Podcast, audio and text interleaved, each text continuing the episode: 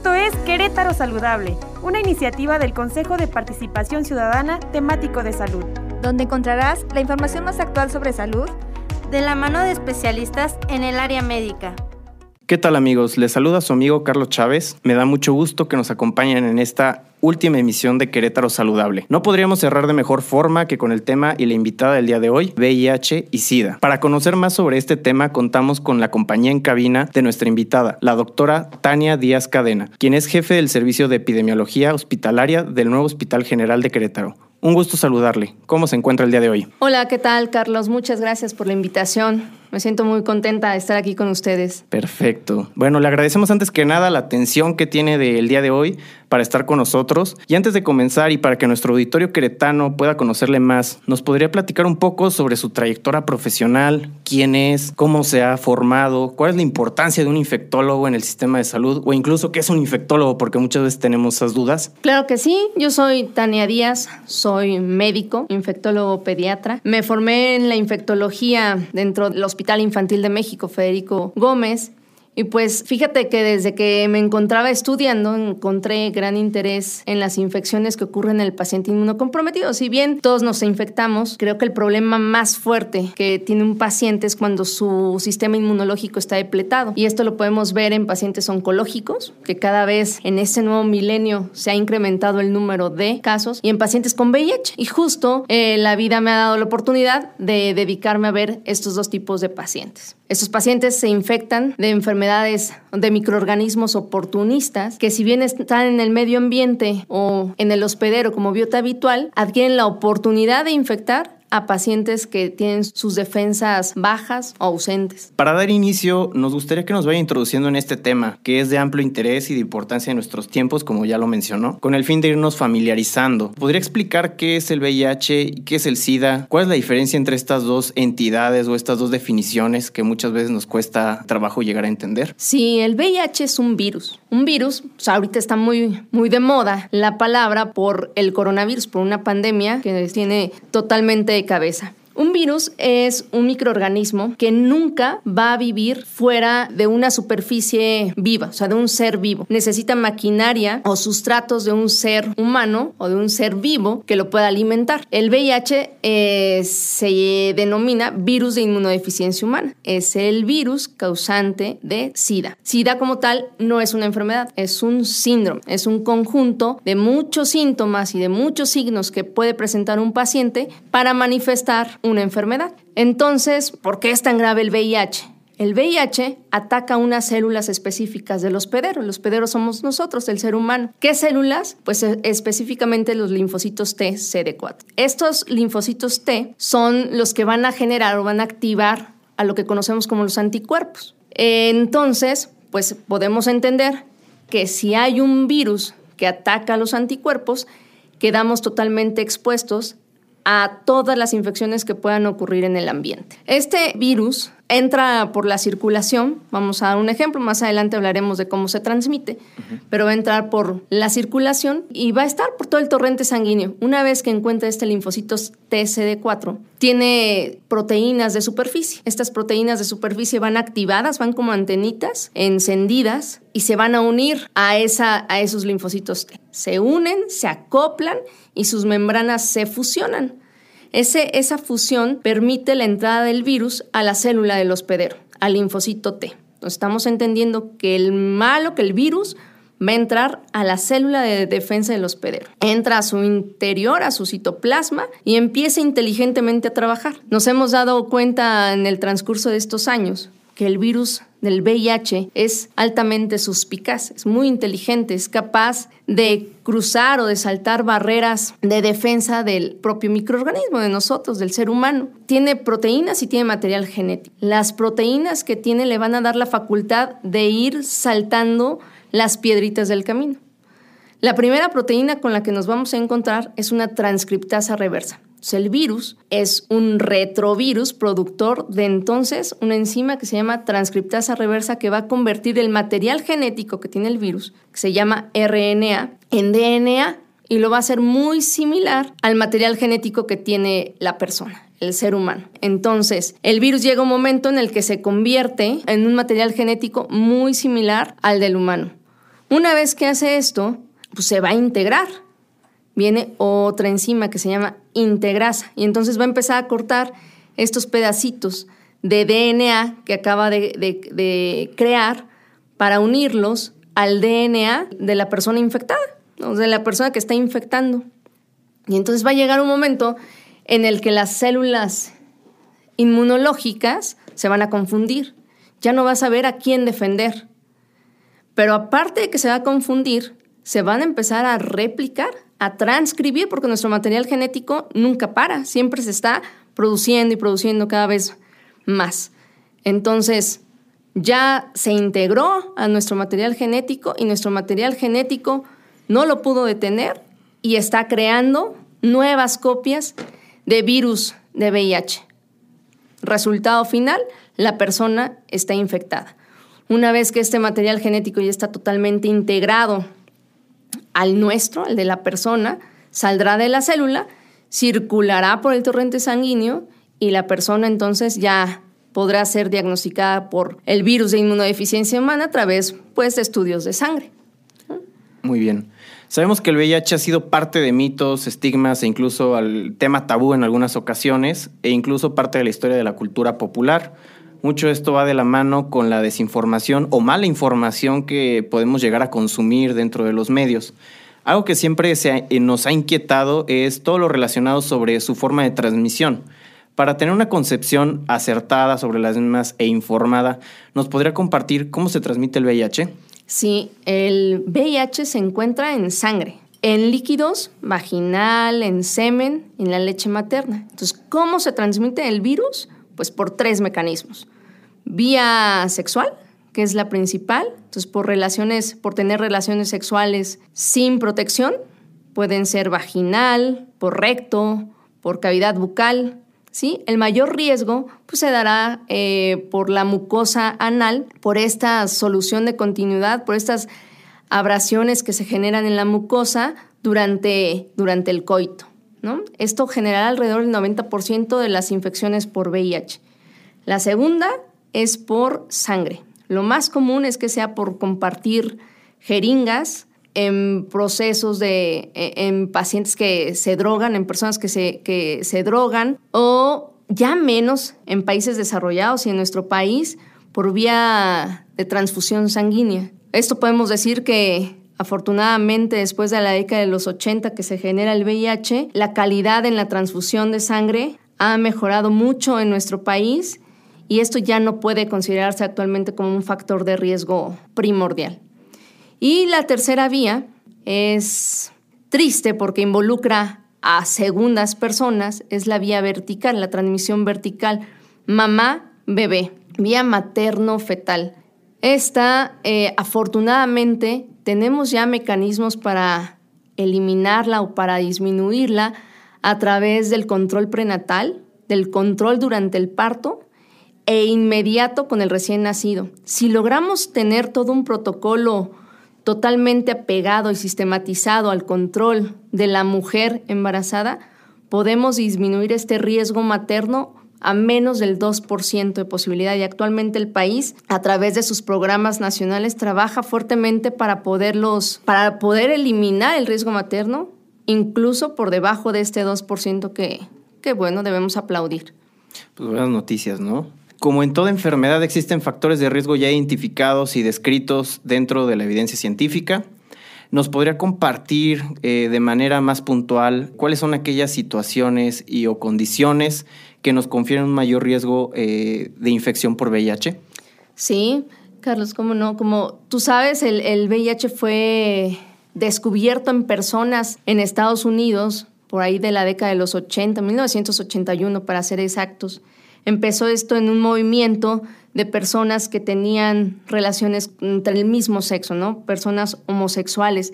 Sin embargo, eh, eh, ese estigma o ese paradigma que surgió hace unos 30 o 35 años hacia atrás ha evolucionado con el paso del tiempo. Ahorita podemos decir que la población más vulnerable son los adultos jóvenes. Esto es un, dato que llama la atención y que debe impactar hacia la salud pública mundial ¿Por qué? Porque las personas más vulnerables están entre los 24 y 35 años de edad, pero se está elevando en los adolescentes entre los 15 y los 24 años de edad. Una segunda población afectada son los hombres que tienen relaciones con hombres y las mujeres cis y trans. ¿Sí? Entonces, ¿qué falta? Posiblemente este crecimiento de la población con tanta tecnología, con el interés, con, el internet, perdón, con tanta, con tanta información puede estar de una manera secundaria desinformando a este tipo de gente y pues lo que interesa es tener más impacto, más educación sexual a este nivel. Creo que parte de las estrategias pues es el diagnóstico oportuno. ¿Cómo se puede sospechar de que alguien tiene una infección por VIH? ¿Cuáles son los primeros síntomas de esta enfermedad al momento que la contraemos? Pues bien, eh, platicábamos entonces que la enfermedad que produce el VIH se llama síndrome de inmunodeficiencia adquirida. Es un síndrome. Entonces no va a tener un cuadro clínico clásico o sugerente o patognomónico que diga, este paciente tiene VIH. Entonces quedamos que el virus va a atacar a las células de defensa y de acuerdo al microorganismo que esté relacionado o asociado en el ambiente del paciente posiblemente sean las manifestaciones clínicas, pero sí te puedo comentar que lo podemos dividir al menos en tres niveles. Siempre va a haber un, caso en donde el paciente esté subclínico, no tenga manifestaciones y sea un hallazgo. O sea, va a donar sangre y ahí le hacen un estudio para ver procesos infecciosos y bueno, eh, se detecte VIH. Ese paciente está asintomático, subclínico y posiblemente pueda recibir un tratamiento anticipado, oportuno y tenga una evolución mejor. Pero si ya va a empezar a tener síntomas el paciente, se lleva a tener SIDA, va a tener un periodo muy indiferente en donde pueda causar mucha confusión entre otros padecimientos microbiológicos que puedan incluso detonar un, una fiebre origen desconocido, un síndrome febril, en donde puede haber pérdida de peso, fiebre, crecimiento de ganglios linfáticos, crecimiento del hígado, del vaso, manifestaciones nada específicas para una enfermedad determinada. Una segunda fase, una, una segunda evolución podría progresar a manifestaciones hematológicas. El paciente puede tener sangrados, anemia, coagulopatías, infecciones comunes, pero muy recurrentes que previamente segura, seguro no, los, no las presentaba, ¿no? Como candidiasis, bucofaringia, infecciones de oídos, supurativas, neumonías complicadas. Pero lo que sí es el estadio C del VIH. Ya enfermedades que por definición te harán ir a investigar sí o sí VIH, como por ejemplo neumonías por neumocistis, girovechi, neumocistosis, e infecciones del sistema nervioso central por criptococo, cáncer como el sarcoma de Kaposi, toxoplasma, etc.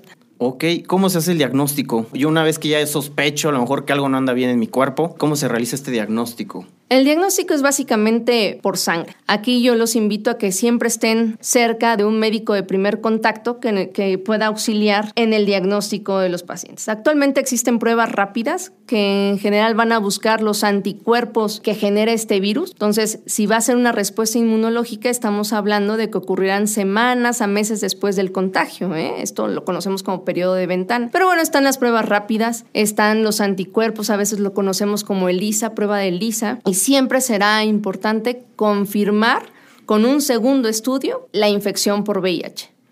Ok, y en relación a esto, ¿el VIH es una enfermedad curable o solamente se puede tratar? ¿Cómo, cómo lo definiría? Desafortunadamente hasta el día de hoy no es una enfermedad que se pueda curar, pero sí hay buenas noticias.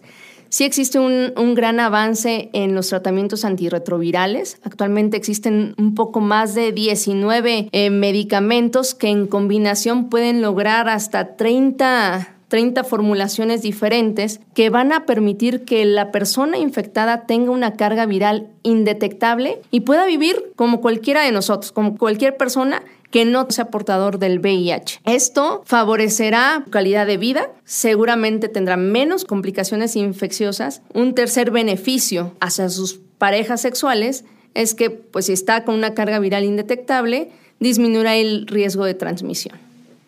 Ok, dentro de, de, los mitos y realidades, ¿el tratamiento del VIH tiene costo en nuestro país? No, no tiene costo y lo importante es acercarnos a, la, los centros de salud públicos, ¿no? Tanto del sistema estatal como del Instituto Mexicano del Seguro Social o ISTE, porque todos tenemos acceso al medicamento de una forma gratuita y oportuna. Eso es lo, lo más importante. Una vez que yo inicio mi tratamiento, ¿cómo espero que vaya a ser mi calidad de vida? ¿Cómo es la calidad de vida de un paciente con VIH que inicia el tratamiento? ¿Cuál es la esperanza de vida? ¿Cómo está actualmente? Depende de a qué edad es diagnosticado. Es muy diferente que se diagnostique, por ejemplo, desde edades tempranas, en la infancia. ¿Por qué? Porque pues, el virus ya habíamos platicado que muta. Entonces, tenemos que estar muy al tanto de las resistencias antirretrovirales. Sin embargo, lo importante será tener un buen apego médico y psicosocial con el paciente para que pueda tener un constante apego a la, ingesta de los medicamentos de los antirretrovirales para lograr cargas virales indetectables. Esto lo estamos logrando más o menos después del mes de los 30 días, entre el primer mes y los tres meses posterior al inicio de los antirretrovirales. Y podemos decir que si el paciente tiene responsabilidad sobre la enfermedad, va a vivir bastante estable. Puedo compararlo con un paciente con diabetes mellitus, que por ejemplo tiene alta prevalencia en el país. calidad eh, de vida será muy buena, podrá hacer actividades totalmente habituales en el medio comunitario y pues seguramente llegará a la adultez, ¿no? Sin mayor problema. Excelente. En conclusión, puedo llevar una vida totalmente normal con el tratamiento Así es, adecuado. Por supuesto que sí. Eh, debo señalar aquí que los antirretrovirales producen efectos secundarios y muchos son en tabletas, por ejemplo, ¿no? Entonces, si pensamos en un niño de cuatro años que no puede ingerir una cápsula, que son grandes o que el paciente está gravemente enfermo en una terapia intensiva y no los puede tomar por vía enteral, eso va a disminuir el apego. Entonces, siempre va a ser importante que el paciente con infección por VIH tenga una vida saludable, apegada en, en el aspecto nutricional, médico, psicológico, que no consiga tener factores de riesgo que deterioren su sistema inmunológico para pues tener un apego, una adherencia al tratamiento antirretroviral. Me gusta eso, adherencia al tratamiento. Entonces, sí. parte del éxito de terapia. Así es. Muy bien, doctora Tania, para concluir, eh, si nos pudiera dar puntos muy importantes de qué podemos hacer para prevenir contagiarnos por VIH. La prevención, pues no existe una vacuna. El tratamiento no es erradicar la enfermedad, pero por fortuna sí podemos, podemos alejarnos del VIH. ¿Cómo? Teniendo prácticas sexuales responsables con una pareja sexual. Tenemos que estar en el entendido de que entre más número de parejas sexuales incrementará el riesgo. Una vez que el paciente tiene contacto con una persona en riesgo, existen tratamientos profilácticos que llamamos pre preexposición y que por fortuna están al alcance de todos nosotros. Estoy hablando de tratamientos antirretrovirales que se pueden administrar en las personas que están expuestas al VIH. Esto puede ser, por ejemplo, daré algunos casos, puede ser eh, parejas discordantes, cero discordantes, en donde una de las dos personas es portador de VIH y su pareja sexual no lo es. Para estos, apegarse al uso de preservativos, tener una única pareja sexual y acercarse a un médico para dar el tratamiento necesario, conocido como PrEP, juega un papel muy importante. Por otro lado, también no quiero dejar de señalar al personal de salud. Existen muchos médicos en formación, becarios que seguramente nos estarán escuchando y que por la carga de trabajo que tenemos y este impulso por querer ver pacientes que nos apasiona, pues podemos sufrir un accidente punzocortante, ¿no? Con un paciente potencialmente infectado. Para estos casos también existen eh, tratamientos profilácticos que se administran en las siguientes 72 horas después de haber ocurrido el evento o el accidente. Para todos estos casos es importante el tratamiento muy oportuno. Muchas gracias. En definitiva, hemos podido tener una plática muy interesante y amena con usted, doctora Tania. Muchísimas gracias por habernos aclarado nuestras dudas y sobre todo por acompañarnos el día de hoy. Antes de cerrar, ¿hay algo más que le gustaría añadir sobre el tema? Pues muchas gracias. Yo lo único que quiero eh, señalar como personal de salud es que nadie está exento de contagiarse de una enfermedad como el VIH Y pues lo más importante es tenerlo en mente, estar conscientes, tener eh, responsabilidad, vivir una vida acorde a, a la prevención y control y pues no tiene caso tener contacto con el virus. Lo mejor es prevenir, prevenir y prevenir, ¿no?